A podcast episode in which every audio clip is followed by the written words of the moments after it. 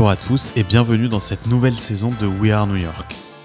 We Are New York, c'est un podcast où je vais interviewer les Français qui réussissent aux États-Unis. Je m'appelle Ilana Beacera, je suis aux États-Unis déjà depuis 16 ans, j'habite à New York. Je suis aujourd'hui cofondateur et CEO de Willow, où l'on développe un robot qui automatise le brossage de dents. Je suis aussi investisseur dans beaucoup de startups aux États-Unis et maintenant derrière le fonds Diaspora Ventures, où on va baquer les Français qui réussissent et qui se lancent aux États-Unis. We Are New York, la saison 1, c'était beaucoup d'interviews exceptionnelles d'entrepreneurs à succès comme Jonathan Benamou de PeopleDoc, Jonathan Cherky de Content Square, Emmanuel Chalit de Dashlane et plein d'autres. On a été aussi interviewé de grands chefs étoilés comme Daniel Boulu, comme Eric Ripper, ou de personnalités très connues comme Marc Lévy, écrivain, ou Frédéric Fécaille. Dans la saison 2, on va essayer d'aller encore plus loin pour interviewer les entrepreneurs de la tech nouvelle génération, basés à New York ou à San Francisco d'origine française, mais aussi de CEO de grands groupes de luxe français ou américains. Alors restez en ligne et à très bientôt sur We Are New York. Bonjour à tous et bienvenue dans ce nouvel épisode de We Are New York. Alors je suis aujourd'hui accompagné d'un ami, on se connaît depuis très longtemps maintenant, euh, Julien. C'est mhm. Julien Codorniou. Je suis sûr que certains d'entre vous savent déjà qui il est. Euh, c'est un, des, loups blancs de la tech, euh, de la French Tech, avant que la French Tech existe. salut Julien, comment ça va? Très bien, merci Ilan, merci de m'inviter. Bah, c'est un plaisir parce que c'est l'occasion pour nous de, de, catch up et du coup de parler de ta très jolie carrière. Aujourd'hui, tu es vice-président de, Workplace chez Facebook. Euh, on va parler évidemment euh, de Workplace et, et, et, et d'ailleurs, le, un, un, des sujets qui m'intéressera euh, de discuter avec toi, c'est on n'a pas l'impression que Workplace soit dans l'ADN de Facebook à la base, qui est un produit, tu vois, qui est un réseau social. Euh, et puis là, aujourd'hui, avec Workplace, vous allez dans le monde de l'entreprise. Euh, donc vraiment un, un, un, sujet à creuser ensemble. Mmh. et puis avant ça, tu as fait plein de choses, mais en particulier, tu as passé euh, quelques années chez Microsoft, euh, dont deux années à, Redmond, donc Seattle, euh, avant de revenir en Europe. Aujourd'hui, on se parle, tu es basé à Londres. Ça fait quelques années maintenant que tu es, à Londres, c'est ça? Ouais, je suis à Londres depuis huit ans. Je suis très content. Ok, bah, on va parler aussi de Londres. Bah, justement, comment démarrons un peu, un peu par ça, mais comment ça se passe aujourd'hui avec le, le, climat du Brexit? La, la, place, la position de Londres euh, dans la scène tech européenne, est-ce que, est-ce que tu la vois évoluer? Euh, Est-ce que tu penses qu'elle perdra pas sa place euh, centrale? Euh, Est-ce que tu vois plus de boîtes tech se créer maintenant, plus de boîtes tech d'envergure se créer à Paris ou ailleurs depuis le Brexit? C'est quoi un peu le contexte sur place? Je dirais que ça, je pense pas que ça, ça, change. Je pense que Londres attirera toujours des talents euh, de tous les pays du monde euh, parce que les gens parlent anglais. C'est plus, plus, difficile de, de, de faire, d'importer des talents à Paris ou à Berlin. Euh, Londres s'est quand même énormément nourri de, de, cette immigration. Si tu regardes les grandes, les grandes success stories tech à Londres, que ce soit Deliveroo qui est créé par un Américain ou euh, Candy Crush par un Italien, euh, Farfetch par un portugais, il y, en a plein d'autres. Euh, c'est un bon endroit pour venir créer sa boîte et pour, et pour scaler. Après, avant, il y avait un peu que Londres. Après, il y avait Londres et Berlin. Maintenant, il y a, Londres, il y a Berlin, il y a Paris, il y a Stockholm, il y a Barcelone il y a plus de, il hotspots, ce qui est très bien. Mais je pense que le, les talents tech, notamment ceux qui parlent anglais, euh, auront toujours un, appétit pour, pour la ville.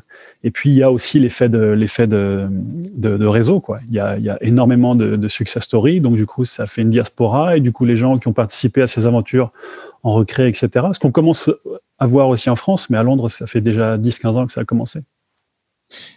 Et euh, est-ce que tu as vu une, exode quand même de de cadre. Euh, ça peut être aussi euh, dans d'autres secteurs. Je sais pas, dans la finance, on voit qu'il y, a, je crois que c'est Goldman Sachs récemment qui, qui a annoncé qu'il mettait son, son HQ européen à Paris, par exemple. Est-ce que tu as vu, euh, je sais pas, des amis autour de toi qui bossent dans d'autres secteurs quitter Londres depuis le Brexit? Ouais, beaucoup, beaucoup dans la finance. Euh, très très peu dans la tech. Moi, par exemple, avec Workplace, dont le siège est à Londres, le produit est à Londres, on fait venir euh, quasiment tous les jours des gens euh, des États-Unis, de France, d'Israël, de Russie, etc. Ça n'a pas beaucoup changé. Je pense que si tu si es un développeur, si tu es un, un, employé surqualifié ou très qualifié qui vient faire du, du, du computer science à Londres, ce sera très facile de venir ici. Ce sera plus difficile pour les gens qui veulent venir à Londres pour travailler dans, dans, le secteur de, de, la restauration ou pour travailler chez Uber ou chez Deliveroo. Donc on n'a pas vu encore, si tu veux, un ralentissement ou en tout cas un frein à l'attraction des talents dans la tech. C'est différent dans la banque où là, il y a eu des décisions suite à, des changements de régulation qui ont été prises et qui ont fait qu'il y a eu un, exode important des, banquiers notamment. Et aujourd'hui, quand tu regardes un peu la place de, l'Europe dans la tech, euh, bon, c'est en pleine ébullition. On voit euh, Sequoia qui vient s'installer en Europe pour la première fois. Euh, est-ce que tu as l'impression qu'une partie toujours significative de l'innovation en, Europe, en Europe vient de Londres où tu, tu, commences à sentir quand même les autres pays qui step up? Alors la France, c'est évident, euh, on le voit, hein, euh, beaucoup de beaucoup de grands succès français euh, euh mais ce que je veux dire, c'est que est-ce que on sait que, que Londres a créé beaucoup de très très belles boîtes ces dernières années. Est-ce qu'on en crée toujours autant aujourd'hui? À Londres, oui, mais ce qui, est nouveau, c'est que maintenant, on en crée partout. Tu vois, en Israël, ça a commencé il y a longtemps. Euh, on commence à voir des, euh, licornes en, Turquie. Euh, on en voit en France, évidemment. On en a vu en Espagne, en, Allemagne. On en a vu en Suède. Tu vas, tu vas à, à, Minsk, tu vois aussi des super boîtes financées par leurs meilleurs d'ici. Tu vois euh, UiPath, je crois, ils sont, ils sont en Roumanie. C'est une boîte de SaaS privée qui vaut plus de 10 milliards de dollars. Donc euh, maintenant, ça vient de partout. Et, et, moi, j'y crois énormément. D'ailleurs, j'ai parié ma carrière là-dessus, sur le fait que l'Europe allait, allait, allait rattraper, en tout cas, ou, se rapprocher des États-Unis, parce qu'on a, on a des super talents. Et on commence à voir une diaspora d'opérateurs qui ont connu la super croissance et qui vont la répliquer dans leur boîte ou dans les boîtes des autres et qui vont être financés par, euh, ben, comme tu l'as dit, Sequoia qui est maintenant à Londres, ou Index qui est à Londres, ou Axel qui est à Londres. En tout cas, le, le tier one des VC qui sont, qui sont tous ici, quoi. Donc c'est, il y a plus un level playing field et tu peux maintenant créer une boîte de 10 milliards de dollars dans le SaaS en Roumanie. Si je t'avais dit ça il y a 10 ans ou il y a 20 ans, tu, tu m'aurais pas cru. Ouais. Et, et toi, bon, on va revenir un peu sur, tout ce que tu as fait, mais tu as eu quand même un, euh, toujours eu un peu cette image de, promoteur de, la tech euh, euh, européenne, on va dire, mais, mais, mais tu es français. Mhm. Euh, depuis des années. Euh, tu avais écrit un livre euh, avec Cyril Delastéry qui s'appelait Ils ont réussi leur startup sur l'histoire de quel coup. Tu, tu, vas nous en reparler tout à l'heure, mais mais tu, tu, tu, me disais avant qu'on commence à enregistrer que Pierre Chapaz t'avait avais quand même pas mal aidé. Ouais. donc du coup, tu connais quand même très très bien ce qui se passe en Europe. Tu es probablement un des cadres, un des opérateurs, comme tu aimes t'appeler, mhm. bah, qui compte en Europe. Euh, Aujourd'hui, est-ce qu'il y, y, a un sujet de, de, revenir en France et d'accompagner la tech française euh, euh, dans son expansion pour toi, à titre personnel non, non, mais c'est vraiment parce que j'adore vivre à Londres et, et j'adore j'adore le pour, pour quelqu'un comme moi qui, a toujours fait du corporate America, j'ai toujours évolué dans des boîtes américaines, dans, dans, ce, dans cet écosystème-là. J'ai besoin d'être là-dedans, mais je suis trop européen pour vivre aux États-Unis. J'ai besoin d'être de, à deux heures de Paris, d'être à deux heures en avion de, Berlin, d'aller d'aller à Barcelone en deux heures ou de ou d'explorer de, et, et, le lifestyle européen me va bien. Donc Londres, c'est le compromis parfait entre corporate America. Tu as tous les sièges de toutes les, les grosses boîtes ou ou des, licornes dont on vient de parler. Et en même temps, tu es, tu es en Europe et, et avec tous les avantages et, toute la culture que, moi j'apprécie. Donc, je, j'aime aussi la diversité que tu as à Londres. Tu vois, euh, si je prends l'équipe de Workplace, le patron produit, il est indien, la fille qui gère les, ops, elle est, libanaise, le patron des ventes, il est français, la patronne des, des execs programmes, elle est, elle est, elle est Dutch. Euh, on a, on a toutes les nationalités. Et, tu vois, je ne pourrais pas avoir une équipe comme ça avec autant de profils divers de, tous les pays, euh, à un autre endroit que Londres en Europe. Et, ça, une fois que tu as expérimenté ça, c'est addictif. Et en plus, je pense que c'est un avantage compétitif d'avoir une équipe de 10 personnes où il n'y a pas deux fois la même nationalité. Ça apporte énormément. Et c'est pour ça que Londres, en, en, tant que valeur et en tant que hotspot de la tech, sera, sera toujours très fort parce que tu, tu peux le faire. C'est beaucoup plus difficile à Paris. Donc, tu es, trop européen pour euh, vivre aux États-Unis, mais tu es, es quand même assez américain pour bosser pour des boîtes américaines euh, en Europe. Ouais, ouais d'ailleurs, j'ai ah, fait que ça. Et, et, je pense que j'aurais pas pu réussir en dehors du système américain. Mm. Euh, donc, je suis, je suis content d'y évoluer. Je connais le playbook, je connais euh, les règles, je connais les avantages et les inconvénients, mais c'est ce que j'ai fait toute ma vie. Et j'aurais pas pu réussir dans un autre système. Donc, en fait, Londres, Londres, c'est, c'est comme on dit, le best of both worlds. Mm. Qu'est-ce que tu aimes dans, dans, le, le, dans ces boîtes américaines? Qu'est-ce qui Enfin, tu as accompagné euh, du coup Microsoft pendant cinq années, mais tu as rejoint Microsoft quand c'était déjà très très gros. Par contre, Facebook, tu l'as rejoint, tu me le disais tout à l'heure, il, y a 10 ans maintenant, il y a près de 10 ans. qu'est-ce que bah, qu'est-ce qui t'a plu dans ces boîtes-là? Qu'est-ce qui fait que as, tu penses que tu arrives à avoir un impact dans ces boîtes-là? En fait, je pense que j'ai eu, eu, deux coups de bol. Le premier coup de bol, c'est que j'ai compris très vite que je voulais travailler dans le monde du software. Je me rappelle très bien de la première fois que j'ai touché l'ordinateur, du jour où j'ai vu War Games ou, ou, euh, euh, Electric Dreams, le film, euh, où j'ai commencé à comprendre qu'il y avait une économie du software et qu'il était possible de faire du software, tu vois, de manière professionnelle. Et je me suis dit, je, je, peux rien faire d'autre que ça. Et j'ai compris très tôt. Et quand tu veux faire du software. En quelle année ça? bah, tu vois, j'ai commencé le, vraiment à, à apprendre, c'était en 88, donc j'avais 10 ans. Et puis, euh, c'était juste, tu vois, je, jouais à des jeux, j'avais des, applications. Et puis, en plus, à l'époque, en France, tu avais tout l'écosystème des gars qui avaient des, des, euh, Amiga, des Amstrad, des Commodore. Il y avait aussi plein d'éditeurs de logiciels français. Et je j'ai tous rencontrés pour comprendre comment ils ont fait à cette époque-là. Tu vois, des gens comme Bruno Vandrib ou, ou Thierry Tarnu, etc. Et plein d'autres. Euh, donc, j'ai compris que je voulais aller là-dedans. J'ai compris après que c'était possible, que c'était un métier, c'était pas juste un hobby, c'était pas juste pour le fun. Alors qu'au début, je me suis dit c'est pas possible, on peut pas gagner sa vie en développant des jeux vidéo, c'est trop beau. Et en fait, c'est possible. Donc j'ai compris ça très vite. Euh, et ça, aide parce que du coup, tu fais des choix très tôt en fonction de ça. Mais surtout après, quand j'ai, quand j'ai, quand j'ai, je suis sorti un peu de, de, l'école et, du cocon familial, j'ai compris aussi très vite que j'avais aucune chance dans le système français parce que je venais pas du sérail, je venais d'une famille qui est dans le milieu hospitalier, je, je connaissais pas les codes, euh, j'étais complètement perdu dans le système français où en gros l'école que tu as fait ou l'école que, tes parents ont fait détermine quasiment ta carrière quoi. Et je voyais Corporate America et j'avais beaucoup lu à l'époque sur les sur les success stories euh, de tech euh, aux États-Unis, je me suis dit c'est l'Eldorado quoi. Tu peux y aller sans connaître personne, sans avoir rien fait avant et tu vas avoir une chance. Et tout ce que j'imaginais sur, sur, sur Corporate America, en allant aux États-Unis pour étudier et ensuite pour y travailler, euh, en fait, était vrai. Quoi. Et enfin, tu le vois tous les jours à New York. On ne demande pas, euh, tu vois, en quelle année tu as fait Polytechnique, etc. Euh, on, demande, on demande ce que tu sais faire, on voit ce que tu fais, et puis plus tu fais, plus tu as des responsabilités. Et ce système-là, qui est aussi beaucoup plus divers, m'allait très très bien. Et, quand tu parles d'avoir compris le playbook très tôt. Enfin, en tout cas, aujourd'hui, euh, tu l'as bien assimilé, quoi, clairement. C'est quoi ce playbook en fait qui fonctionne pour ces boîtes? Bah, tu sais, euh, il y a vraiment une culture, une différence énorme de culture entre les boîtes américaines et les boîtes françaises, de par ce que je viens de, t'expliquer, mais aussi dans les attentes, dans l'obligation de résultat, euh, dans la façon dont, on gère les gens, tu vois, up and down, comme on dit. et moi, ça m'allait très bien en fait. Tu vois, chez Microsoft, ce que j'ai adoré, vraiment, j'avais quand j'avais 15 ans, moi, je voulais travailler chez Microsoft. J'avais la vocation Microsoft. Alors, ça fait rigoler. enfin, ça fait moins rigoler maintenant parce que la boîte va très bien. Mais, euh, mais tu vois, euh, quand je, quand j'étais en école de commerce, mon rêve, c'est de travailler chez Microsoft. Parce que c'était le temple du software. C'était l'endroit où on respectait le software, où, où on parlait que de ça. Et, euh, et, quand je suis arrivé, c'était, c'était, c'était comme la caverne d'Alibaba, quoi. C'était, c'était génial. Et, et j'ai vu un environnement où tu arrives, j'étais, vraiment un, minion chez Microsoft quand je suis rentré. Tu vois, j'avais rien fait, j'avais, tout approuvé.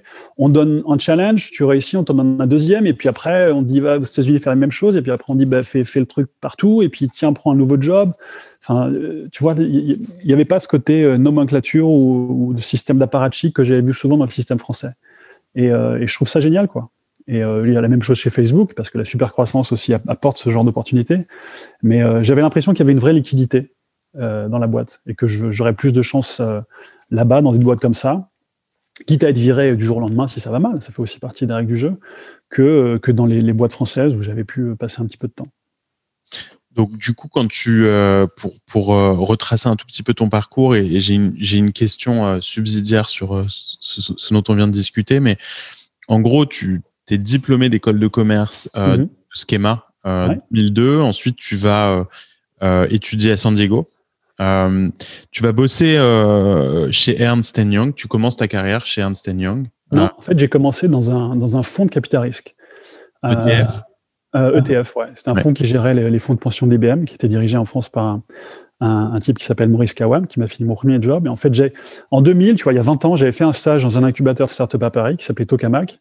Et euh, j'étais fasciné par cet écosystème-là. J'avais lu pas mal de, pas mal de trucs à l'époque. Il y avait notamment un livre de, de Solveig qui travaillait aux écoles maintenant, qui racontait les, tu vois, ce qui se passait aux États-Unis. Et je voulais vraiment travailler là-dedans. Et je me suis dit, c'est pas mal d'être entrepreneur c'est pas mal l'incubateur, mais en fait, VC, c'est super parce que tu vois passer plein d'entrepreneurs, plein de dossiers. Le matin, tu commences avec l'entreprise software, l'après-midi, tu fais de l'e-commerce et, euh, le lendemain, tu fais, euh, tu fais des marketplaces, déjà à l'époque. Et je me suis dit, je veux être VC. Et puis j'ai trouvé un stage dans, dans ce fonds-là euh, qui faisait beaucoup d'entreprise software et, en gros ils m'ont proposé un job avant que je avant que je finisse l'école. Je suis parti faire mes six mois de, de, de troisième année aux États-Unis à San Diego où là j'ai découvert les États-Unis où j'ai vraiment découvert ce dont on parlait tout à l'heure.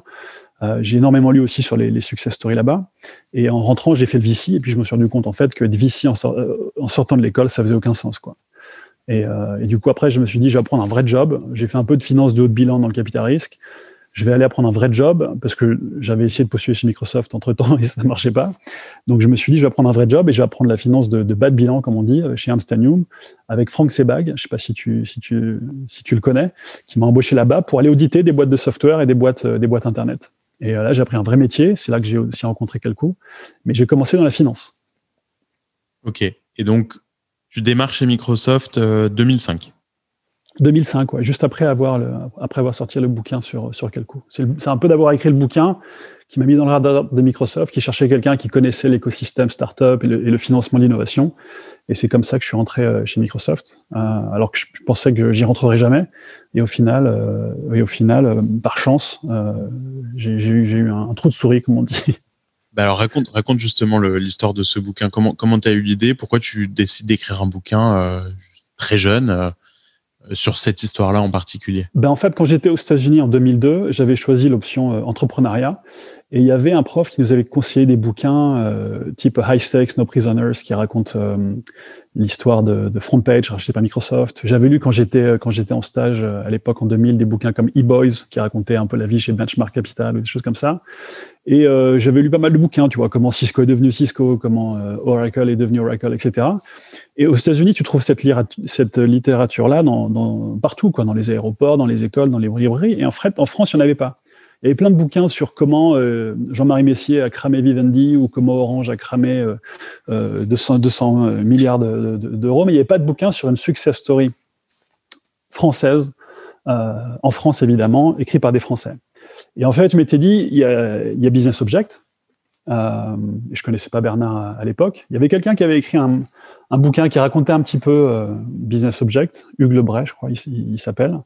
Euh, mais je me suis dit, bon, il en faut une autre. Et il se trouve que quand j'étais auditeur chez Ernst Young, un des clients d'Ernst Young était Quelcou.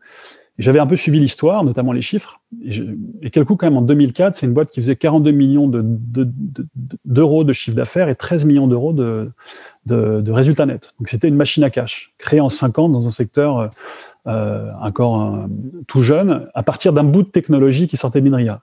Et quand ils se sont fait racheter, je me suis dit, mais c'est génial. Euh, il y a une super histoire à documenter, à raconter, parce que ça mérite d'être raconté, parce que j'ai envie de rencontrer les mecs qui ont fait le truc, et parce que ça peut inspirer d'autres entrepreneurs. Et en fait, tu vois, j'étais auditeur en, deuxième année chez Ernst Young, j'avais un peu de temps le soir. Je, j'avais, je me rappelle, j'avais mis sur le, sur le blog de Pascal Mercier, j'ai une super idée de bouquin, mais je ne sais pas écrire. Et il y a un gars, bah, Cyril de l'Astérie, euh, qui dit bah, Moi, je, je, sais écrire, mais j'ai pas d'idée. Donc, on s'est rencontrés.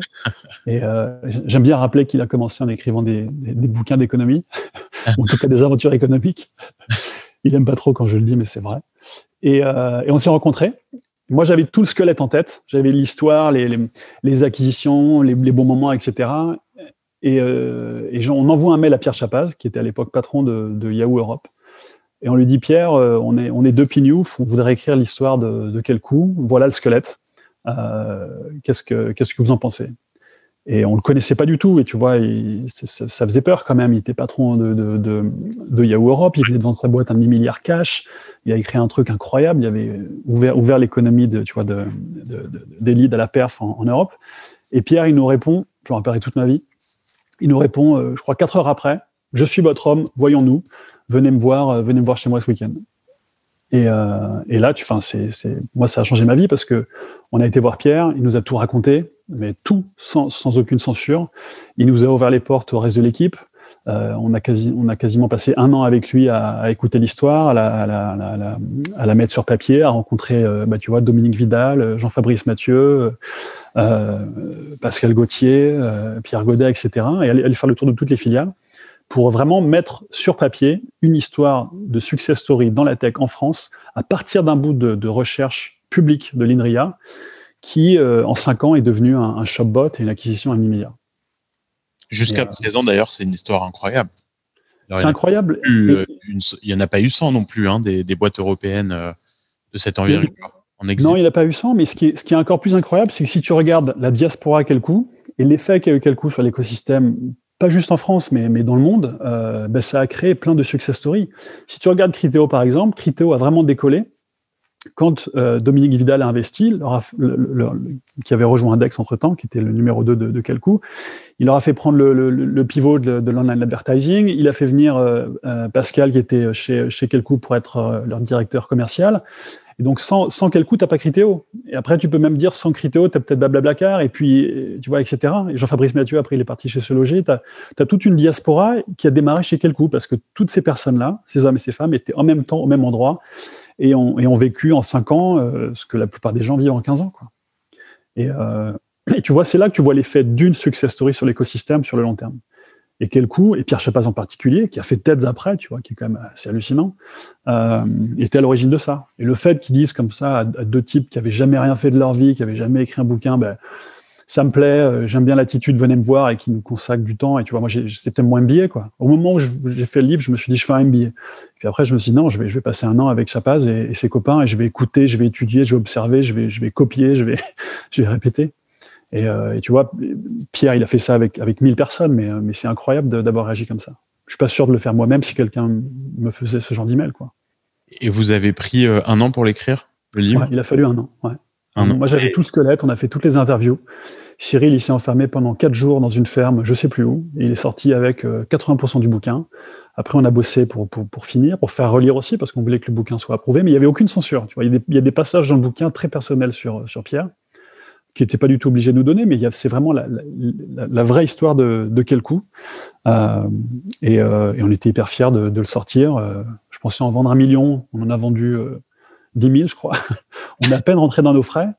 Mais par contre, on a récupéré les droits cinq ans après la sortie. On a mis le livre gratuitement sur, sur French Web et sur Kindle. Et aujourd'hui, je pense qu'il n'y a pas un mois dans ma vie où je ne reçois pas un mail de quelqu'un qui me dit on a lu le bouquin et ça nous a aidé pour monter notre boîte. Et au final, c'était ça les faire chercher. Génial. Et tu trouves que jusqu'à aujourd'hui, il y a une actualité en fait à cette histoire? Ouais, il faudrait, il faudrait faire la suite en fait. La suite de, de pas juste de l'histoire personnelle de, de, de, Pierre Chapaz, mais euh, de la diaspora quel coup et de montrer les faits sur un écosystème donné, en l'occurrence l'écosystème français, d'avoir comme ça de la super croissance, l'injection de, de valeur de, pour, pour les salariés, pour les actionnaires, etc., qui recréent des cycles derrière. C'est ça qui est beau. Et maintenant en France, tu en as de plus en plus. Et aux États-Unis, tu en as évidemment euh, t'en as, depuis, depuis 40 ans. Mais, j'aime bien dire que tout a démarré là, quoi. Ouais, bah, l'histoire derrière ce livre, du coup, elle est, elle est quand même euh, super sympa parce que c'est vrai qu'aux États-Unis, des livres sur des, des success stories, euh, il y en a tous les jours, il y en a trop en mm. fait. Il y, a, y, a, moins d'intérêt. En Europe, pour le coup, c'est vrai que c'est vrai qu'on n'en a pas encore suffisamment. Ouais. Mais tu vois, Rudel a fait le sien sur Criteo, qui est vachement bien. PKM a fait le sien sur Price Minister.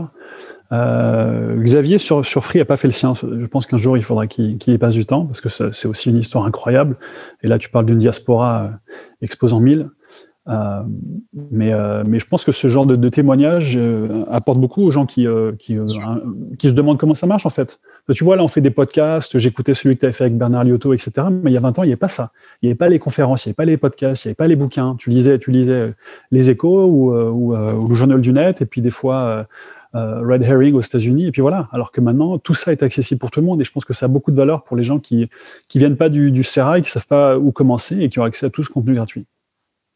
Ouais, du coup, euh, ça, donne l'impression que, l'émergence des podcasts, de ces livres, euh, de, des, des Coursera et autres, euh, finalement, c'est une des raisons principales pour lesquelles il y a de plus en plus d'entrepreneurs aussi. Ouais. parce que du coup, tu vois le chemin. Il y a 20 ans, si tu voyais pas le chemin ou si tu connaissais personne qui l'avait pris avant toi, c'était super difficile, quoi. Maintenant, euh, tu vois, en, un clic, tu as accès à, deux heures de, témoignages de Bernard comme tu l'as fait, ou du, de, Mark Andreessen ou de, ou de Sheryl Sandberg. C'est quand, même, quand même génial. Ouais, c'est vrai, c'est incroyable. On, on, réalise pas parce que c'est tellement simple d'accès et gratuit aujourd'hui que ça paraît évident, mais, mais non, c'est bien de le rappeler.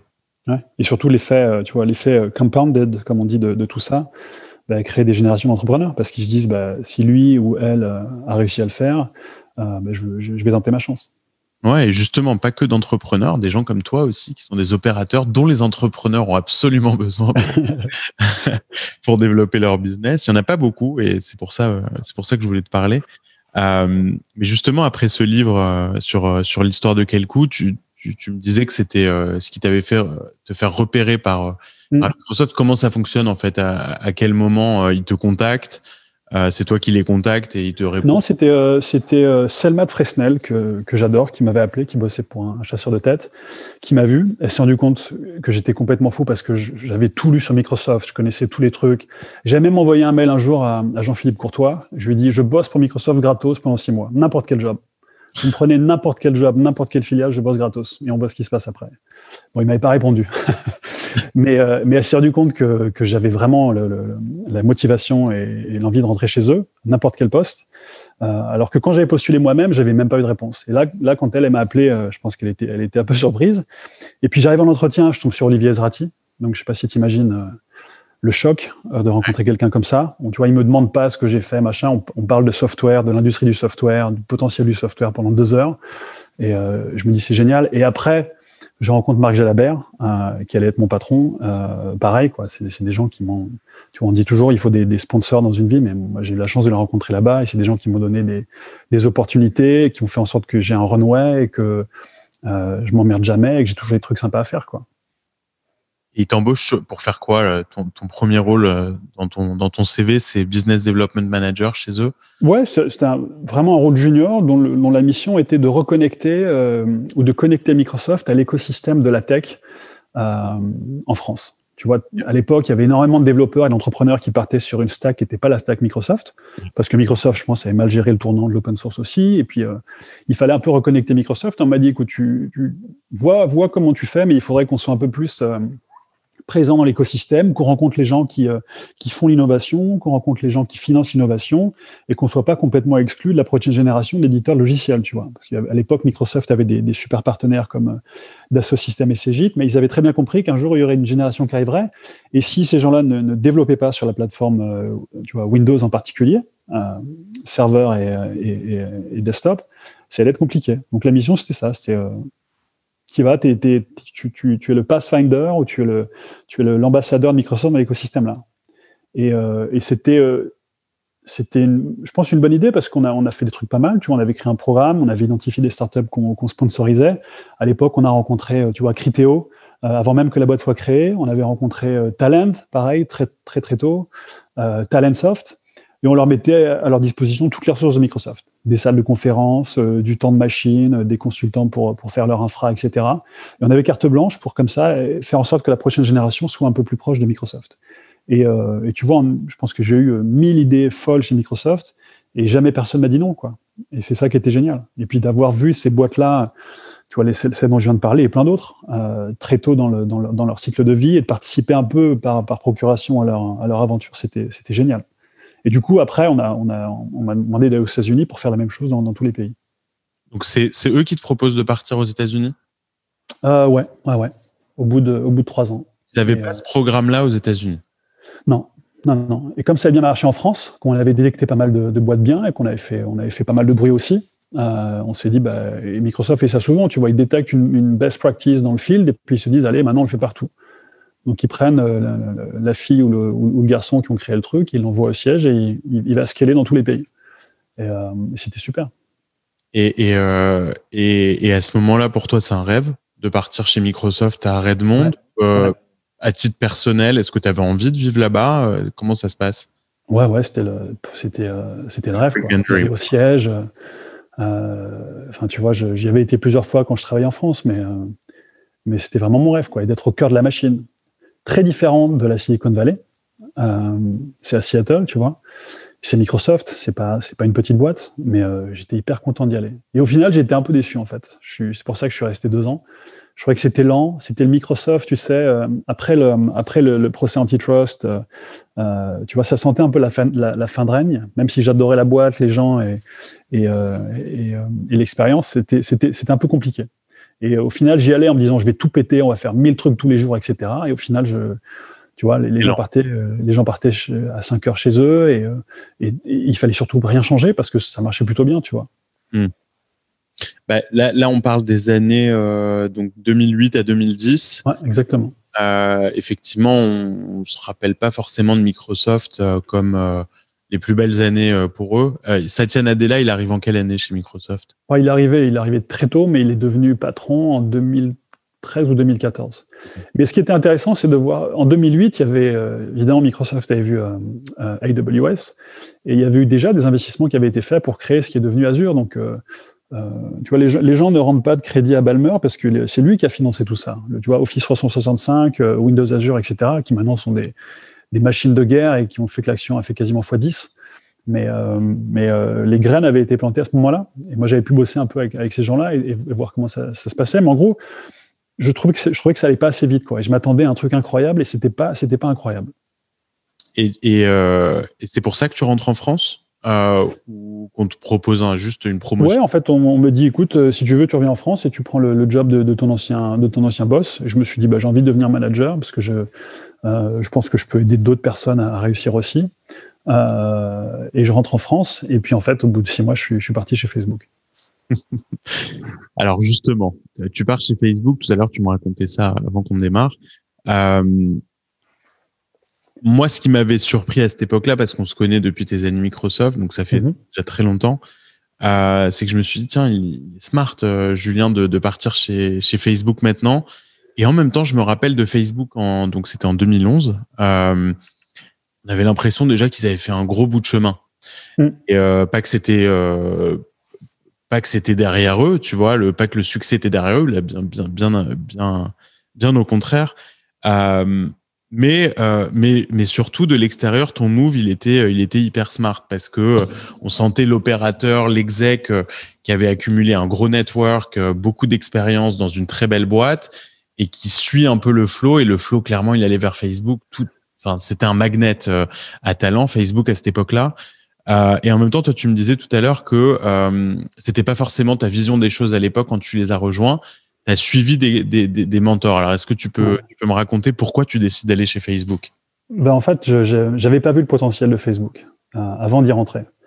Euh, ce qui m'avait ce qui m'avait motivé, c'est qu'il y avait des gens comme tu vois Mike Vernol qui, qui avait créé Live Mesh chez chez Microsoft, qui était parti chez Facebook, qui avait créé euh, Facebook Login, Facebook Connect, etc. Et il y avait un gars qui était un peu un, mentor aussi pour moi, qui s'appelait Doug Purdy, euh, qui, est, comme ça, alors que c'était vraiment la star chez Microsoft. Du jour au lendemain, il se barre et je lui dis mais tu, tu vas où? Il me dit je vais chez Facebook et je me dis mais il est fou. Et puis, il y en a eu comme ça deux ou trois. Et puis en fait, je me suis dit bah, en fait, s'ils vont tous là-bas à ce moment-là, c'est que j'ai pas compris un truc quoi. Et donc je leur ai dit bah qu'est-ce qui se passe? Est-ce qu'il est faut que je vienne avec vous et tout? Et puis euh, j'avais aussi un copain, Henri Moissignac, que tu, que tu connais, Ilan, qui est, que je connaissais depuis longtemps, qui était chez Facebook, qui s'occupait des mobiles. Et Henri me dit, viens, c'est génial. Et Henri m'a donné les clés pour les entretiens, etc. Il m'a vachement coaché. Euh, et puis c'est comme ça que je me suis retrouvé, je me suis retrouvé chez Facebook. Alors c'était c'était c'était pas évident parce que chez Microsoft j'avais un, j'avais un bon titre, euh, j'avais une équipe, tu vois, j'avais le confort d'un exec de Big Tech. Et euh, Facebook, euh, je pars en tant que contributeur individuel pour m'occuper de la France et des partenariats en France. Après, six mois après, je faisais autre chose. Mais, euh, tu vois, j'ai pris un cut. Et au final, c'est le, le, meilleur investissement que j'ai fait, de, fait de ma vie. Mais tu vois, contrairement à plein d'autres, j'avais pas vu le potentiel. J'y suis allé pour me dire, je suis des mecs plus intelligents que moi. Mais, mais euh, est-ce que tu n'as pas vu le potentiel ou, ou juste c'était pas une boîte qui t'attirait à l'époque? Enfin, comment tu voyais Facebook en 2011 avant de les bah, rejoindre? En fait, j'adorais le produit. Je trouvais ça génial. Euh, J'en voyais en plus la valeur puisque j'habitais aux États-Unis et ma famille était en France. Euh, mais j'avais pas perçu le potentiel en, en, tant que plateforme de dev pour, euh, pour, des, pour des développeurs, pour des startups, pour des, pour des ISV. Euh, et c'est après, en fait, quand j'ai quand j'ai un, peu cherché, que j'ai vu l'histoire de Zynga, que j'ai vu des histoires de création de, de boîtes avec des millions, voire des centaines de millions d'utilisateurs en, quelques mois, que là, je me suis dit, bah ouais, en fait, euh, ça va être, ou c'est même déjà la plus grande plateforme de gaming. Et si tu es une plateforme de gaming sur le web, tu peux faire plein de choses derrière après. Tu vois, j'avais compris le, social graph en tant que réseau d'utilisateurs.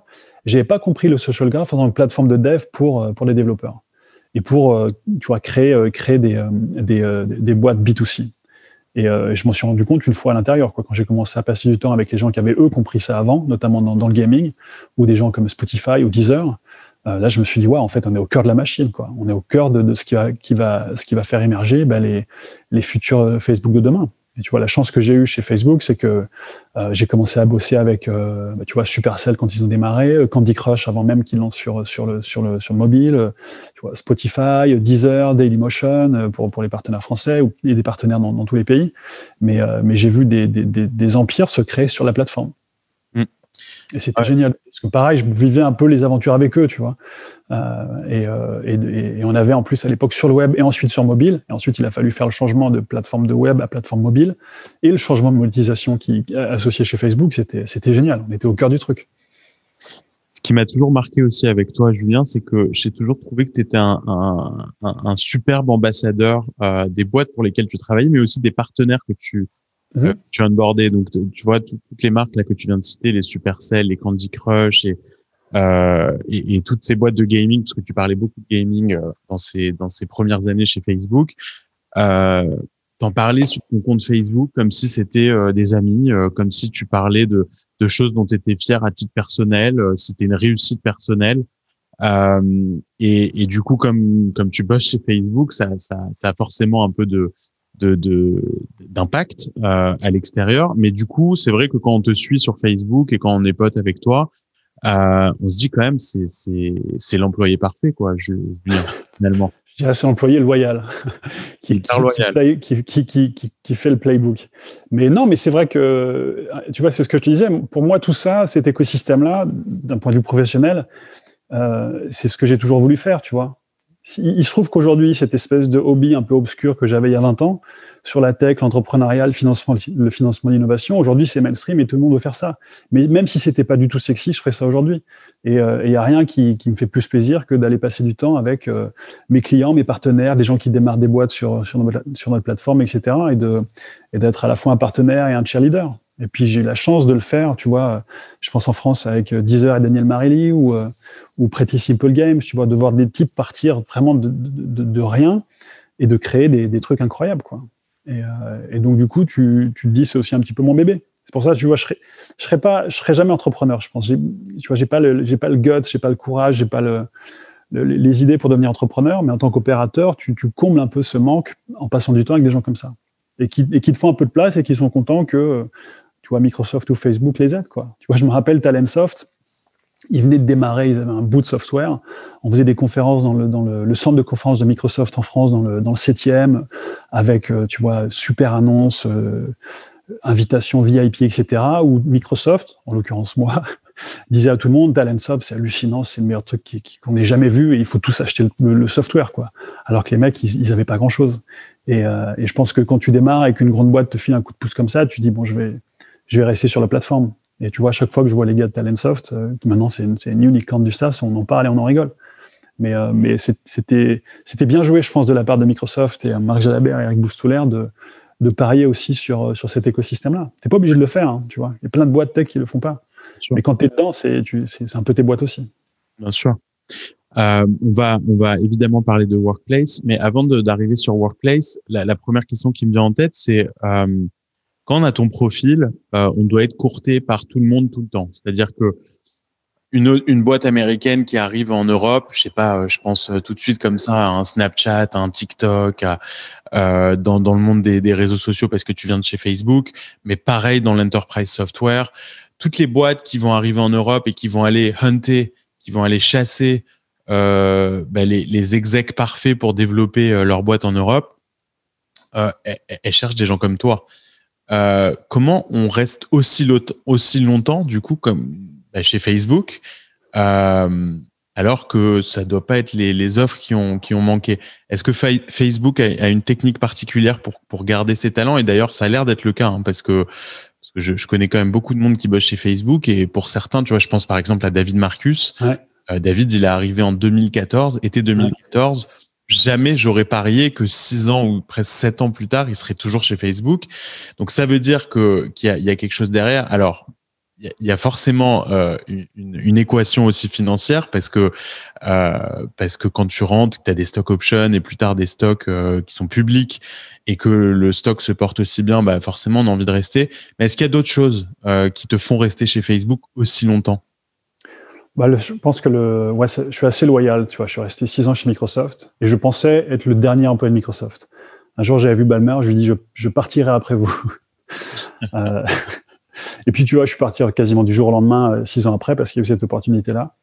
Et, euh, et, ça fait là dix ans chez Facebook. Mais tu sais, je pense que les gens restent parce qu'ils s'amusent, parce qu'ils apprennent, parce que, parce que des fois ça va très vite, c'est facile et tout va bien, et des fois c'est plus difficile. Tu vois, Facebook, vrai, ça, a été sinusoïdal. Tu vois, quand je suis rentré, c'était euh, la boîte qui avait 500 millions de, de, de friends ou de users. Euh, après, on a fait l'IPO, c'était compliqué. J'ai vu plein de gens partir de chez Facebook après l'IPO. Quand, quand, on a fait l'IPO, les gens ont dit Facebook n'a pas compris le mobile.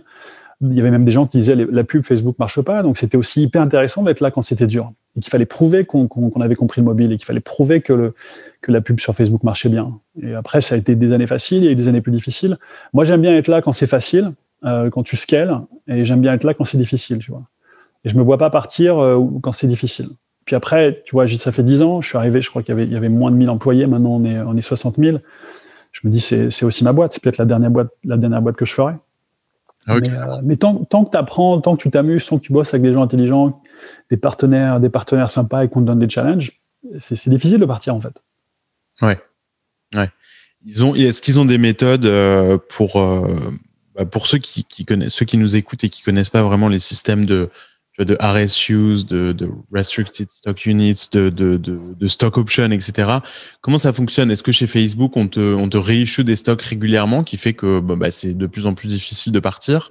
Euh, je parle pas pour toi hein, spécifiquement, mais pour juste mieux comprendre la ouais, Oui, mais toutes les boîtes américaines. Alors là, pour le coup, il a toutes les boîtes américaines ont le même système, c'est-à-dire que tu rentres, on va, te donner, on va te donner un package que tu vas vester sur 4 ans. Euh, S'ils sont contents de toi, ils t'en redonnent pour que tu restes, tu vois, un peu plus, 4 ans de plus, etc.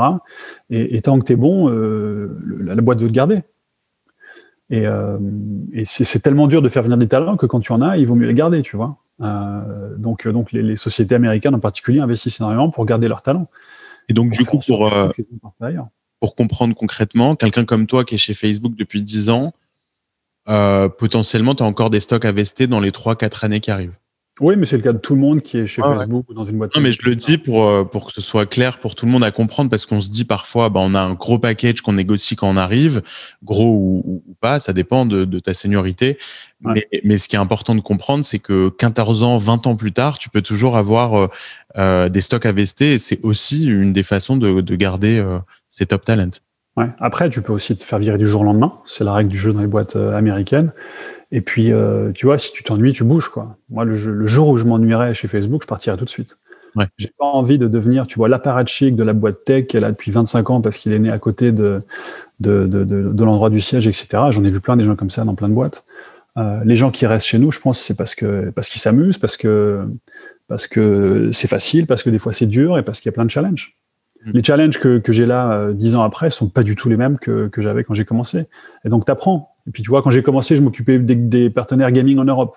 Maintenant, je passe mon temps avec des, des CIO de, de, de, boîtes du Fortune 500 ou des CHRO. Donc, euh, faut aussi apprendre des, des nouveaux tricks. C'est ça qui est sympa. Et les boîtes américaines sont, sont, sont assez, assez fortes pour, euh, pour bouger les gens, faire des paris, les envoyer à Singapour, les ramener euh, à, à Sao Paulo et ensuite les faire bosser New York sur des trucs qui n'ont rien à voir. Et ben justement, pour parler de, de, ton challenge maintenant depuis quelques années, c'est Workplace. Donc, euh, mmh. Workplace, c'est né en 2015. Euh, en gros, pour ceux qui connaissent pas Work, Workplace, bon, ben, c'est un, un, un, un, réseau social d'entreprise. Euh, ça permet de communiquer à l'intérieur de, de, de, de grandes. Ça me fait de la peine quand tu dis ça. mais j'essaie de résumer un peu la. c'est une plateforme de communication. Plateforme de communication. Ok, c'est vrai qu'on parle plus trop de réseaux sociaux maintenant. Ouais. Euh, plateforme de communication. Bon, en gros, c'est c'est euh, c'est un outil qui va permettre aux employés de rester en contact. Euh, mm -hmm. de boîte plutôt grosse. Hein, tu tu, tu tu en parlais à l'instant de. Mais pas que. Mais pas que. Mais pas que. Mm -hmm. un de vos concurrents principaux, c'est Slack? Non. c'est, je dirais, c'est plus Microsoft c'est plus l'offre Microsoft, tu vois, entre, Teams, entre Yammer, entre SharePoint, euh, euh, tu vois, Skype, etc. C'est plus Microsoft qu'on voit. Alors, c'est à la fois un partenaire, parce qu'on est au-dessus de Microsoft euh, Identity et en dessous de, Office 365, mais on fait quelque chose d'assez différent, de Slack, mais le, si, je, si je devais citer un concurrent, qui est en même temps un partenaire, c'est Microsoft. D'accord. C'est marrant parce que j'avais fait, quand tu avais démarré, j'avais fait un pari euh, je trouvais le, le, pari hyper bold euh, pour Facebook de se lancer dans un produit mm. enterprise, euh, comme on le disait tout à l'heure, qui est pas l'ADN de Facebook, qui est un produit mm-hmm. consumer. Euh, donc on va on va parler un petit peu de ça. Et j'avais fait un pari que Facebook euh, rachèterait Slack pour pour plusieurs milliards. bon bah finalement c'est c'est Salesforce qui a racheté Slack pour 25 milliards. Euh, Est-ce que ça a déjà été sur la table, ça, de se dire on va accélérer euh, notre, notre, croissance euh, enterprise en, en rachetant euh, un acteur établi comme Slack, par exemple? Bah, Si tu veux, non, parce que les missions sont tellement différentes. Tu vois, moi, la vision que je vends ou qu'on apporte sur le marché avec Workplace, c'est la vision d'une société où tout le monde est connecté. Mais tu vois, si je prends un client comme euh, Danone ou Nestlé ou, ou Spotify, tu vas chez eux, tout le monde est sur Workplace de, de, de, la patronne jusqu'au gars dans l'usine, en passant par les, les selles sur le terrain. Tu vois, Slack et Teams, c'est software for the 1%. C'est software pour le, top de la pyramide. Les gens comme toi et moi qui ont un PC, un bureau, euh, un email, qui dépensent 300 dollars par mois en, en, SaaS software. Workplace, nous, on équipe des gens qui n'ont jamais eu de PC, qui n'ont jamais eu de bureau qui n'ont jamais eu d'email. En plus, on va dire, d'école blanc. Et au final, on, moi j'aime bien dire euh, Workplace, c'est euh, software for the rest of c'est software pour les 99%. Et je regarde sur le marché, Slack peut pas le faire parce que c'est compliqué et puis c'est cher. Tu vois, tu peux pas donner Slack à quelqu'un qui, qui bosse dans une usine ou, qui, qui, doit mettre en place un magasin chez Walmart, tu vois. Donc, on, on, comme on fait un truc qui est très Facebook, qui est, de créer des communautés et de connecter les gens, idéalement par, par milliers, par centaines de milliers, évidemment, un jour peut-être par milliard, euh, il n'y a pas grand monde qui essaie de faire ça sur le marché. Et on se dit qu'on est les seuls parce que bah, 3 milliards de personnes savent utiliser Workplace aujourd'hui, tu vois. C'est ça le pitch. Tu peux déployer du, du, SaaS software chez tout le monde pour la première fois, connecter tout le monde, sans, sans, sans faire de training utilisateur. Est-ce qu'un des objectifs derrière l'idée de Workplace euh, plus high level, c'est euh, pour Facebook de, de rester sticky? Euh, parce que si tu l'utilises aussi au travail, bah, il y a plus, y a plus, il y a encore plus de raisons d'utiliser Facebook euh, souvent. Non, non, vraiment c'est séparé. Euh, Facebook grandit bien sans Workplace. Euh, mais, euh, mais l'idée, c'est plus de. Tu vois, Marc est obsédé par l'idée de communauté, de créer des communautés, de connecter les gens. Et tu as des gens pour qui la, la communauté la plus importante, c'est leur famille, c'est leurs amis. Ils ont Facebook, ils ont WhatsApp. Et puis, tu as des gens pour qui la communauté la plus importante, c'est la work community, les gens avec qui ils travaillent. Tu vois, on a des clients comme Save the Children ou, ou même, tu vois, en France, ADO. Euh, c'est des mission-driven companies, comme on dit, et les gens qui vont là-bas, pour eux, la, communauté du travail est extrêmement importante. Et au final, c'est la mission de Facebook de, créer ces communautés, de connecter les gens, à la fois d'un point de vue perso et aussi d'un point de vue pro. Et on pense qu'on est légitime là-dessus, et en tout cas, on a, maintenant les success stories qui le, montrent. Alors, comment tu démarres euh, Workplace? Comment tu démarres un projet comme ça sur Facebook? Non, mais je veux dire, c'est c'est un peu what the fuck. Quand tu démarres, tu te dis euh, bon ben j'ai la puissance de Facebook derrière moi, mais en même temps j'ai l'impression que c'est une startup dans la startup quoi, qui était plus ouais. une startup d'ailleurs. Donc comment, qu'est-ce quel moyen on te donne euh, Qu'est-ce qu'on te donne comme mission? Est-ce que tu es seul à démarrer Workplace? Est-ce qu'on te donne une équipe? Enfin comment tu démarres? C'est quoi le day one? Non, en fait euh, là aussi j'avais pas vu j'avais pas eu le potentiel du truc. Mais euh, en fait, à la base, Workplace, c'était un produit qu'on a développé que pour les employés de Facebook vers 2011. Tu vois, quand Facebook a lancé les groups, en fait, euh, on n'aimait pas les emails, on n'aimait pas les mailing lists, on n'aimait pas les solutions de chat qui existaient ou les, les, solutions de voice over IP. En fait, on a développé sur Facebook des groupes spécifiques pour les employés de Facebook. Parce que les, tu vois, les groupes Facebook, c'est super pour partager de l'information, le chat aussi, en real time, en async. C'était que pour nous. Et puis, tu as plein de clients qui nous ont vus au travail et qui se sont dit, euh, bah, c'est pas mal la façon dont Facebook a pu scaler comme ça, embaucher des gens, euh, réduire les distances entre les bureaux. Quand tu travailles chez Facebook, tu l'impression que ton collègue de Tel Aviv et ton collègue de, Tokyo, il est, es toujours en contact avec eux. Quoi. Et donc ils se sont dit, bah, on aimerait bien utiliser votre truc. Quoi. Et puis il y a aussi pas mal de grosses boîtes qui sont venues nous voir en disant on a on a 50 000 collègues sur dans un groupe sur Facebook, euh, c'est pas administré, c'est pas modéré, on sait même pas qui est dedans, on peut même, peut même pas sortir les gens qui sont plus chez nous, ou, on a des groupes WhatsApp un peu partout. Donnez-nous un truc comme Facebook, mais intégré à mon, à mon, architecture IT, quoi, et à mes systèmes d'information. Et en fait, on s'est dit, ouais, c'est une bonne idée, il faut le faire. Euh, il y avait une équipe qui, qui, était censée le faire et ça n'a pas trop bien marché à Londres.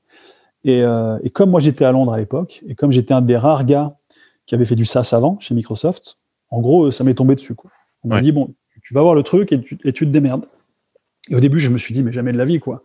Je vais pas aller voir un CIO en essayant de vendre Facebook at Work. C'est vraiment pas le truc qu'il a envie d'acheter ou qu'elle a envie d'acheter aujourd'hui. Et il y a quelqu'un chez nous qui s'appelle euh, Julien Le Sécher, qui, est toujours dans l'équipe. Euh, lui, il a vu le truc tout de suite. Il est parti, hein, il a pris, il a pris le produit, il est allé voir 10 euh, clients, 20 clients, et puis il a dit, en fait, les gens sont intéressés, quoi.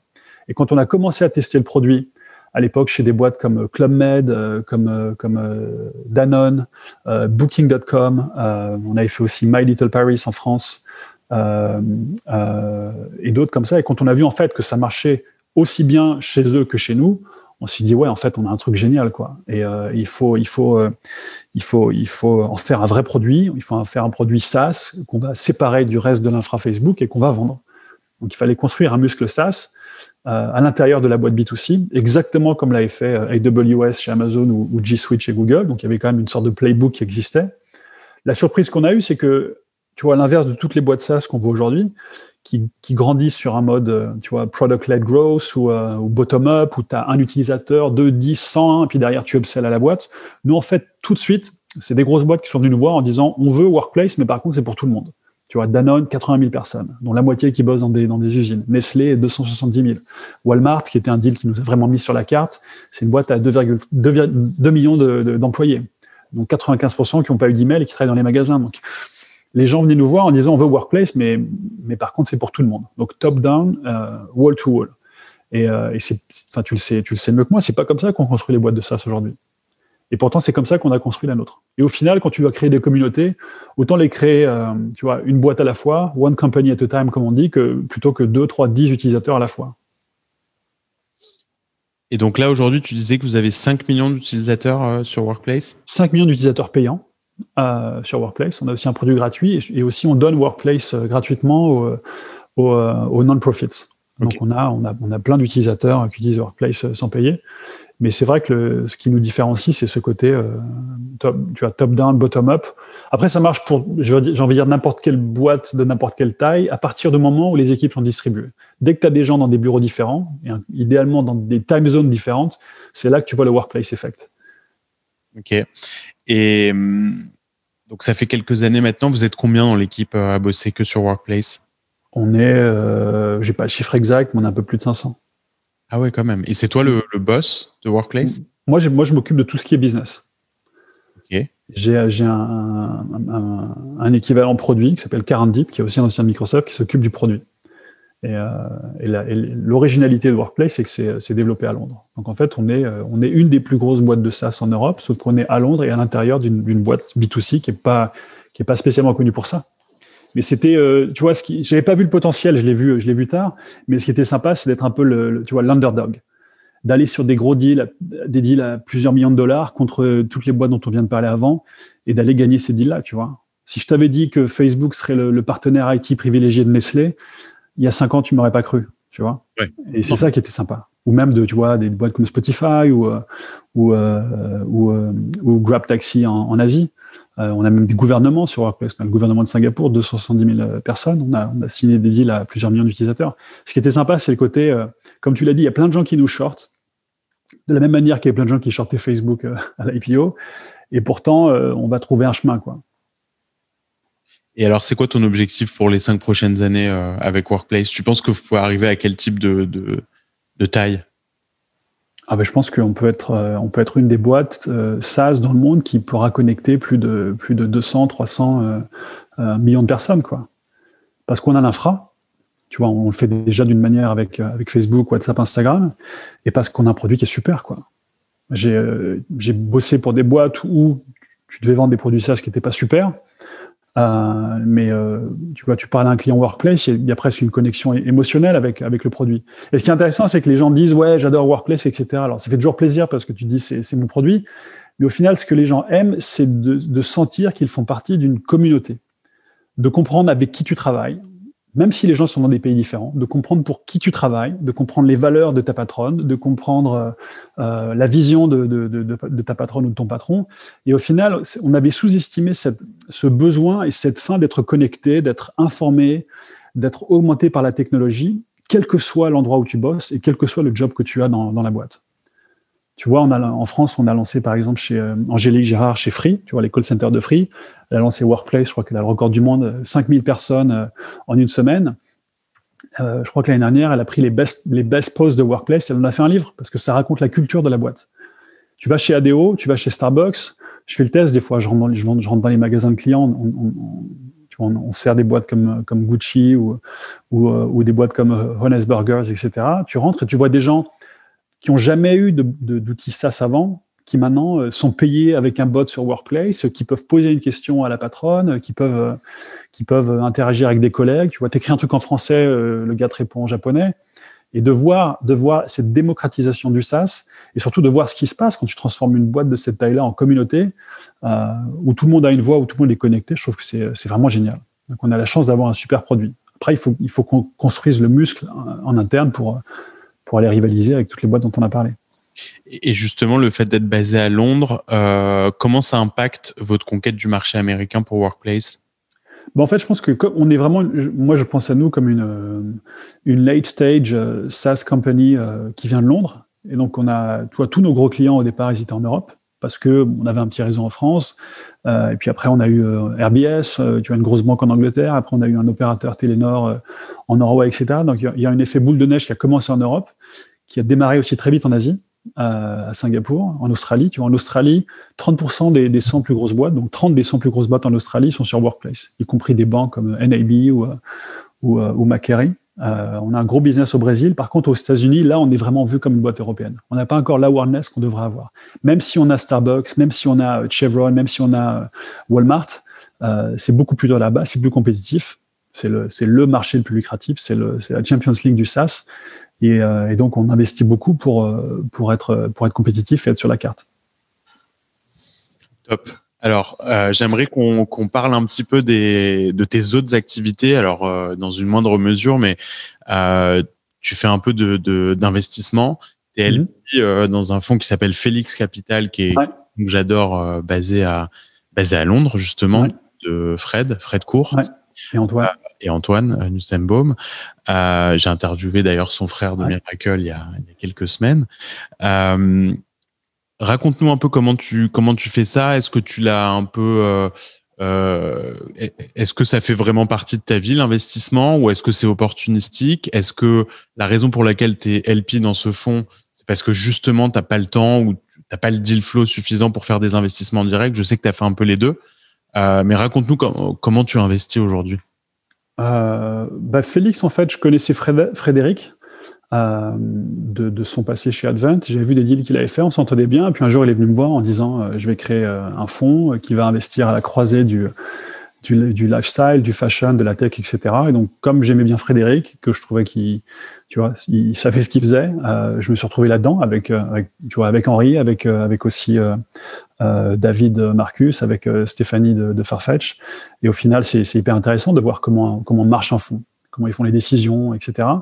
Après, comme moi j'aime bien, tu vois, j'aime bien euh, le, le, seed, le pré-seed, investir le plus tôt possible dans des, dans, des gens euh, qui me fascinent. J'ai commencé à faire des deals à côté, euh, à côté en perso.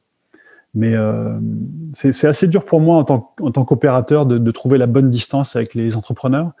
Je pense que j'étais très chiant au début. Parce que tu vois, aujourd'hui sur Workplace ou chez Facebook, il y a un problème, je règle le problème. Il faut embaucher quelqu'un, je vais faire le truc, il y a un deal à faire, je vais le faire, ou je vais aider les, gens à le faire. Quand tu investis, c'est très très différent. Et j'ai eu du mal à trouver cette, cette distance. Euh, je me soigne un peu, ça va mieux maintenant. Mais, euh, mais j'aime bien, tu, encore une fois, comme je suis pas entrepreneur, je vis un peu le truc par procuration en investissant dans, dans les boîtes de gens euh, que j'ai vu travailler avant. Tu vois, j'investis dans les boîtes de, de, de, à la fois de Romain Nicoli et aussi de, de Franck Lowe de, de Criteo ou, euh, ou, euh, ou, des gens comme ça qui avaient, qui avaient fait du, du repeat entrepreneurship. mais ça me permet de vivre euh, plein d'aventures en même temps, tout en gardant un pied chez Facebook, qui est quand même plus qu'un full-time job, et après d'avoir la diversité, de voir passer plein de trucs dans plein de secteurs différents. Et Facebook euh, n'a aucun problème de conflit d'intérêt ou autre que tu investisses à peu près où tu veux? Non, justement, il y a des règles. Tu vois, quand je faisais du gaming, je ne pouvais pas faire de gaming. Maintenant, je fais de, l'entreprise software. Je ne pourrais pas investir chez un partenaire Workplace ou une boîte qui aurait quelque chose en commun avec Workplace. Euh, mais tu vois, c'est très normé euh, et, Facebook, Facebook comprend l'intérêt aussi parce que tu veux pas des gens euh, complètement déconnectés de cet écosystème-là. Dans la tech, tu sais très bien qu'un concurrent ou un partenaire peut venir de n'importe où et, c'est un bon moyen de garder la connexion. Alors, à part l'investissement, il y avait un autre sujet dont je voulais parler avec toi, c'est ton implication dans, le monde des médias. Mm-hmm. donc, je, crois hein, que la, première ta première euh, incursion dans ce monde, c'était avec Le Monde. Mm-hmm. Euh, tu es devenu board member du Monde. Mm-hmm. Et puis, euh, et puis maintenant, tu es board member de, de, bah, de, plusieurs entités, de Media One. Tu me disais que c'était le premier SPAC français, c'était monté par Xavier Niel. de LNEI aussi. Tu peux, tu, tu, peux nous raconter un peu ton intérêt pour le monde des médias? Est-ce que c'est lié aussi bah, bah, au livre que, que, tu as écrit un peu plus tôt? Est-ce que tu as, toujours été un peu attiré par ce monde? Pourquoi le monde en particulier Comment ça s'est fait en fait? Comment tu es devenu board member du monde? Bah le, les, enfin, j'ai toujours adoré le, secteur des médias, de la presse. Tu vois, je trouve que l'adrénaline du newsroom, c'est l'adrénaline que je retrouve quand je vais au bureau et que je vois les développeurs, tu vois, qui, s'excitent sur des, sur des projets et je, et je respecte énormément le métier. Je crois aussi énormément au, journalisme de qualité, euh, notamment au journalisme payant. Et, euh, et Le Monde, en fait, ça m'est tombé dessus euh, par hasard et par chance. Xavier Niel, que je connaissais pas bien à l'époque, venait de racheter, euh, Le Monde avec Mathieu Pigas et Pierre Berger. Et puis on avait quelques copains en commun. Je crois qu'il avait reçu, euh, mon bouquin. Et puis un, jour, il m'appelle à 11h et je me dis j'ai dû faire une connerie, je vais me faire engueuler par Xavier Niel. Et puis il me dit je cherche quelqu'un au, Monde pour remplacer un administrateur qui venait de partir. Et il m'a proposé le truc je lui dit, mais tu te rends compte que j'incarne physiquement euh, Big Tech, euh, tu vois, Microsoft, Facebook. En fait, il m'a dit, euh, et je pense que c'est quelque chose qu'il fait tout le temps avec, avec plein de gens, c'est qu'il voulait faire émerger des nouvelles têtes. Xavier, c'est un peu le mec, tu vois, il a réussi à rentrer dans la boîte par la porte de derrière, et maintenant il fait rentrer tous ses copains, et même les gens qu'il ne connaît pas dans la boîte, tu vois. Euh, et, je pense que ce petit coup de pouce-là, qui, a complètement changé ma vie aussi, euh, c'est ce qu'il fait aussi à travers de, 42, à travers de Kima, etc. Euh, et, moi, évidemment, en plus, moi, j'ai un, papa qui, achète tous les journaux, tous les jours, tout le temps. Tu vois, je me souviens de, courir acheter le monde avec lui le soir, etc. Et donc, pour moi, rentrer au monde, il comprenait pas très bien ce que je faisais dans la tech, mais pour lui, c'était sérieux, quoi. Mais euh, ça t'a pas fait un peu peur de d'avoir un rôle aussi important euh, dans le dans, cette organisation alors que tu n'avais pas forcément d'expérience au préalable dans. Si, c'est si c'est terrifiant parce qu'en plus le, conseil de surveillance du monde, tu vois, à l'époque il y avait euh, il y avait Pierre Berger qui est quand même quelqu'un plus qu'impressionnant. il y avait Bernard-Henri Lévy, Jean-Louis Beffa, il y avait Louis Dreyfus, à l'époque il y avait Eric Israelevich, immense journaliste. Et au final, je me suis rendu compte que les discussions qu'avait le monde sur la transformation du digital, le passage du print au payant, au mobile, à la subscription euh, mobile, etc., c'était exactement les discussions que j'avais avec Candy Crush ou que j'avais avec Daniel chez Deezer. Et donc, j'allais, j'allais pas influencer, si tu veux, euh, ni l'éditorial parce que c'est pas le rôle du conseil de surveillance, euh, ni la stratégie, etc.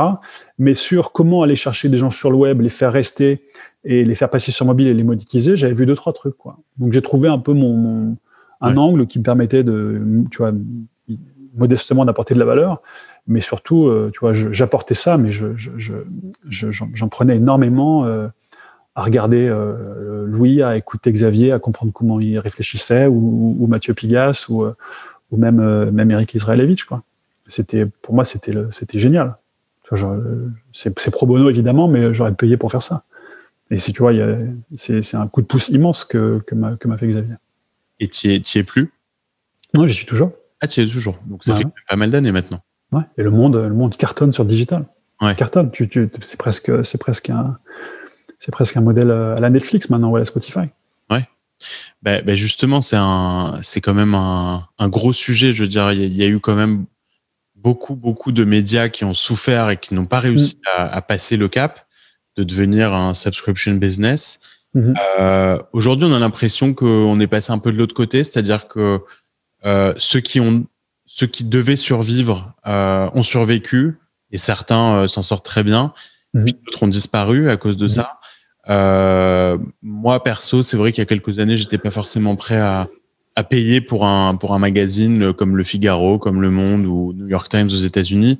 Et maintenant, je dois payer pour, je sais pas, trois quatre trucs. Mhm. Euh, donc ça paraît complètement naturel, mais est-ce que c'est le cas euh, dans le grand public aujourd'hui? Je pense, je pense. Moi en tout cas, je, je, paye pour tout. J'achète, euh, je, dépense une fortune en presse et j'adore m'abonner à un média de qualité. Et j'ai aucun problème à le faire. Et je pense que ça apporte aussi un avantage compétitif aux gens. Tu vois, prends deux candidats à un job, entre un qui, a lu le FT tous les jours pendant cinq ans et celui qui a pas lu le FT tous les jours, mais qui a lu de la presse gratuite. tu vois tout de suite, tu vois vers qui il faut aller, quoi. Euh, et, je pense que les gens reviennent à, un mindset où tu dis bah, le journalisme de qualité, il, est rémunéré et il, faut payer. Et quand tu payes, euh, tu, as une, sorte d'avantage compétitif parce que tu as plus d'informations, donc tu fais plus de pattern recognition, tu, connectes, tu connectes les, choses entre elles. Euh, et, c'est une mission très noble quoi, d'informer les gens. Oui, ça, ça, je vais pas te contredire. Ok, je voulais, écoute, je voulais juste euh, terminer sur une euh, sur une dernière question un peu plus globale sur euh, sur toute ta carrière. moi, c'est vrai que j'ai l'habitude d'interviewer beaucoup d'entrepreneurs et, et, maintenant, comme je te le disais tout à l'heure, je vais interviewer aussi des, des opérateurs qui ont des très, très belles carrières parce que tout le monde n'a pas envie de devenir entrepreneur et c'est fine. Je veux dire, il n'y a pas de pas parce que c'est à la mode que que c'est la seule façon de réussir aujourd'hui. Bien au contraire, c'est peut-être la façon la plus difficile de réussir, euh, de monter une boîte. Euh, donc, quand on est inspiré par ton parcours, quand on voit, quand on voit tout ce que tu as fait, la loyauté aussi que qui est, je trouve, assez impressionnante et qui est rare. Aux États-Unis, quelqu'un comme toi, je pense pas qu'il serait resté autant de temps dans les boîtes euh, dans lesquelles tu es passé, euh, parce que les opportunités fusent fuse beaucoup et puis on a on a la pas du gain et puis on a envie de, de sauter dans le dans, dans le wagon de la nouvelle startup à la mode. Mmh. C'est vrai qu'il y a plus de il y a plus de, de passages de relais. Euh, quand on est inspiré par ta carrière et que euh, je sais pas on est étudiant en école de commerce ou, en grande école euh, ou autre euh, et qu'on est attiré par la tech, quel conseil tu donnerais pour pour euh, pour avoir une carrière remplie euh, pour euh, rentrer dans les bonnes boîtes au bon moment, euh, pour apprendre les, apprendre les bonnes skills dont on a besoin pour le, les, les, 10, 20, 30 années qui arrivent. quelles sont les, les, grandes lignes qui comptent aujourd'hui quand, quand, bah, quand on a envie de faire une carrière un peu comme la tienne? Déjà, je pense que c'est mille fois plus facile de devenir vice-président chez Facebook que d'être entrepreneur, tu vois. Moi, j'aurais adoré être entrepreneur, mais tu vois, même sur Workplace, j'ai jamais eu le stress de me dire euh, Est-ce que je vais payer les factures à la fin du mois? Est-ce que mon actionnaire va me soutenir? Tu vois, c'est c'est très différent. Euh, moi, je, moi, je pense que j'étais plus fait pour ça. Et ma valeur, c'est plus de scaler et d'exécuter et de, et de faire grandir des business, pas forcément de trouver les idées de départ. Mais euh, c'est difficile parce qu'il y, a une partie de chance. Moi, j'ai eu de la chance de, rencontrer des gens qui m'ont fait confiance, qui m'ont donné des opportunités. Tu vois, j'en ai, ai, cité plein. Et, euh, ça, tu le contrôles pas. Tu as des gens qui, tu vois, parce qu'ils viennent d'un certain endroit ou parce qu'ils n'ont pas ces chances-là, ils n'auront jamais, euh, tu vois, les opportunités que j'ai eues. Après, tu peux provoquer ta chance en, sortant de ton cocon, en partant à l'étranger, en rencontrant des gens. Tu vois, il y a, y a, un gars qui, euh, Shaq de, de, Spotify, qui est un gars qui a, je pense, le meilleur réseau au monde. Euh, il me dit, moi, je rencontre une ou deux personnes par jour depuis 10-15 ans, et à chaque fois, je leur dis, est-ce que je peux faire quelque chose pour toi, ou est-ce qu'il y a quelqu'un que tu veux que je rencontre? Et il me dit, en fait, au bout de 10-15 ans, l'effet tu vois, compounded de tout ça fait qu'il a un super réseau et qu'il a une connexion positive avec plein de gens. Et moi, j'essayais de faire ça. il y a plein de gens que j'avais qui je bossais il y a 15 ans que je revois aujourd'hui ou dont j'ai investi dans, le, dans, dans, dans, les boîtes ou avec qui je fais des trucs sur Workplace. Mais euh, il faut provoquer son truc. Il faut, il faut surtout sortir, aller à l'étranger, revenir, rencontrer des gens, euh, s'intéresser aux gens qui viennent d'horizons euh, très différents ou des secteurs très différents. Il faut avoir un mélange de chance, de curiosité et de ténacité tu vois, moi, encore une fois, je, ferais tout ce que je fais là, même si j'étais pas payé pour le faire, parce que je, professionnellement, c'est vraiment ce qui m'intéresse.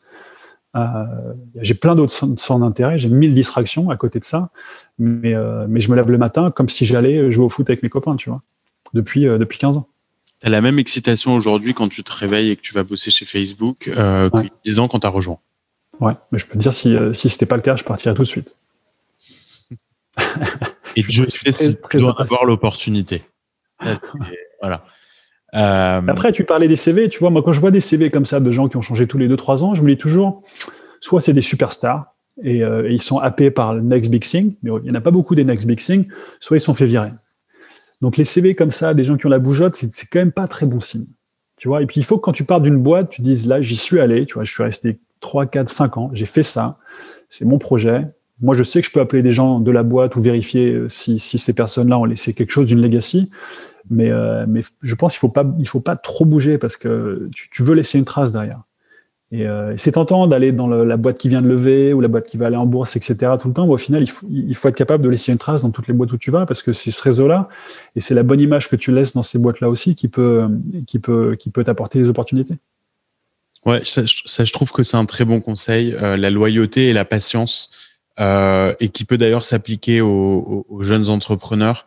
Euh, moi, le conseil que, que je donne souvent à ceux qui qui, me parlent de leur idée de boîte en sortant d'école de commerce, par exemple, c'est euh, va bosser pour quelques boîtes avant.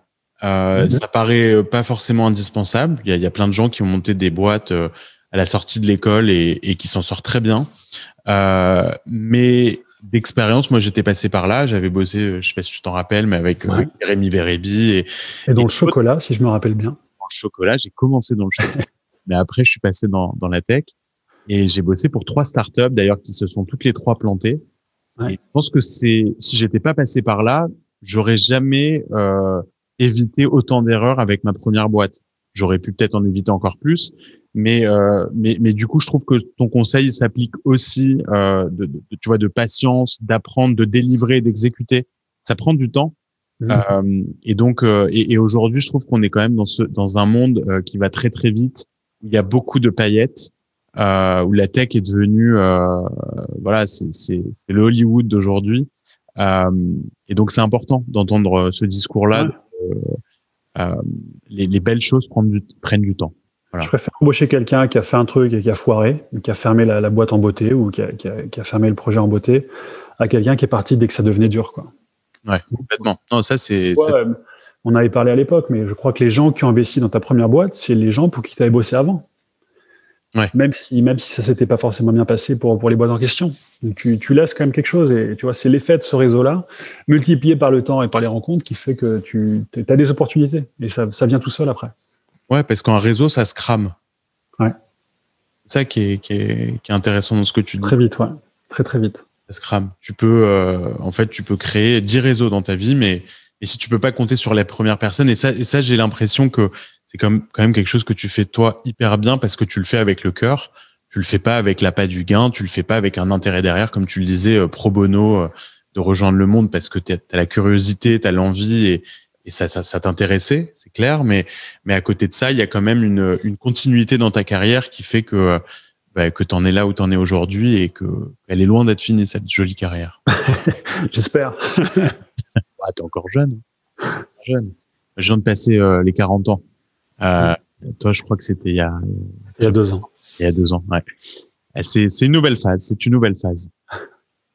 Euh, bah super. Écoute, euh, Julien, je pense qu'on a fait un beau tour de de la question et de et de tous les sujets que j'avais envie d'aborder avec toi. Donc merci beaucoup euh, pour ce, ce beau moment. Top. Merci à toi de, de l'interview et puis de, de, faire ces podcasts qui sont toujours, euh, j'espère avec celui-là compris, euh, intéressant. C'est sûr. Non, quand, en général, quand je choisis un invité, c'est que je sais que ça va être intéressant. Donc, euh, aucun doute. Aucun doute. Bah, merci Julien. Merci à tous d'avoir écouté jusque-là euh, ce nouvel épisode de We Are New York. À bientôt. Salut Julien. Ciao.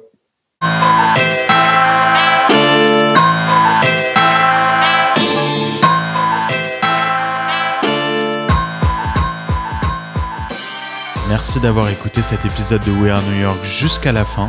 J'espère que le contenu vous plaira et surtout que vous aurez envie de partager cet épisode et le reste des épisodes de We Are New York autour de vous. Le site de We Are New York, c'est weareny.com. Tous les épisodes sont dessus. N'hésitez pas à laisser votre email sur le site pour que vous puissiez recevoir les derniers épisodes sur votre boîte mail directement. Ce qui nous aide beaucoup, c'est quand on met 5 étoiles sur son appli de podcast pour promouvoir We Are New York et aussi rajouter un petit commentaire gentil.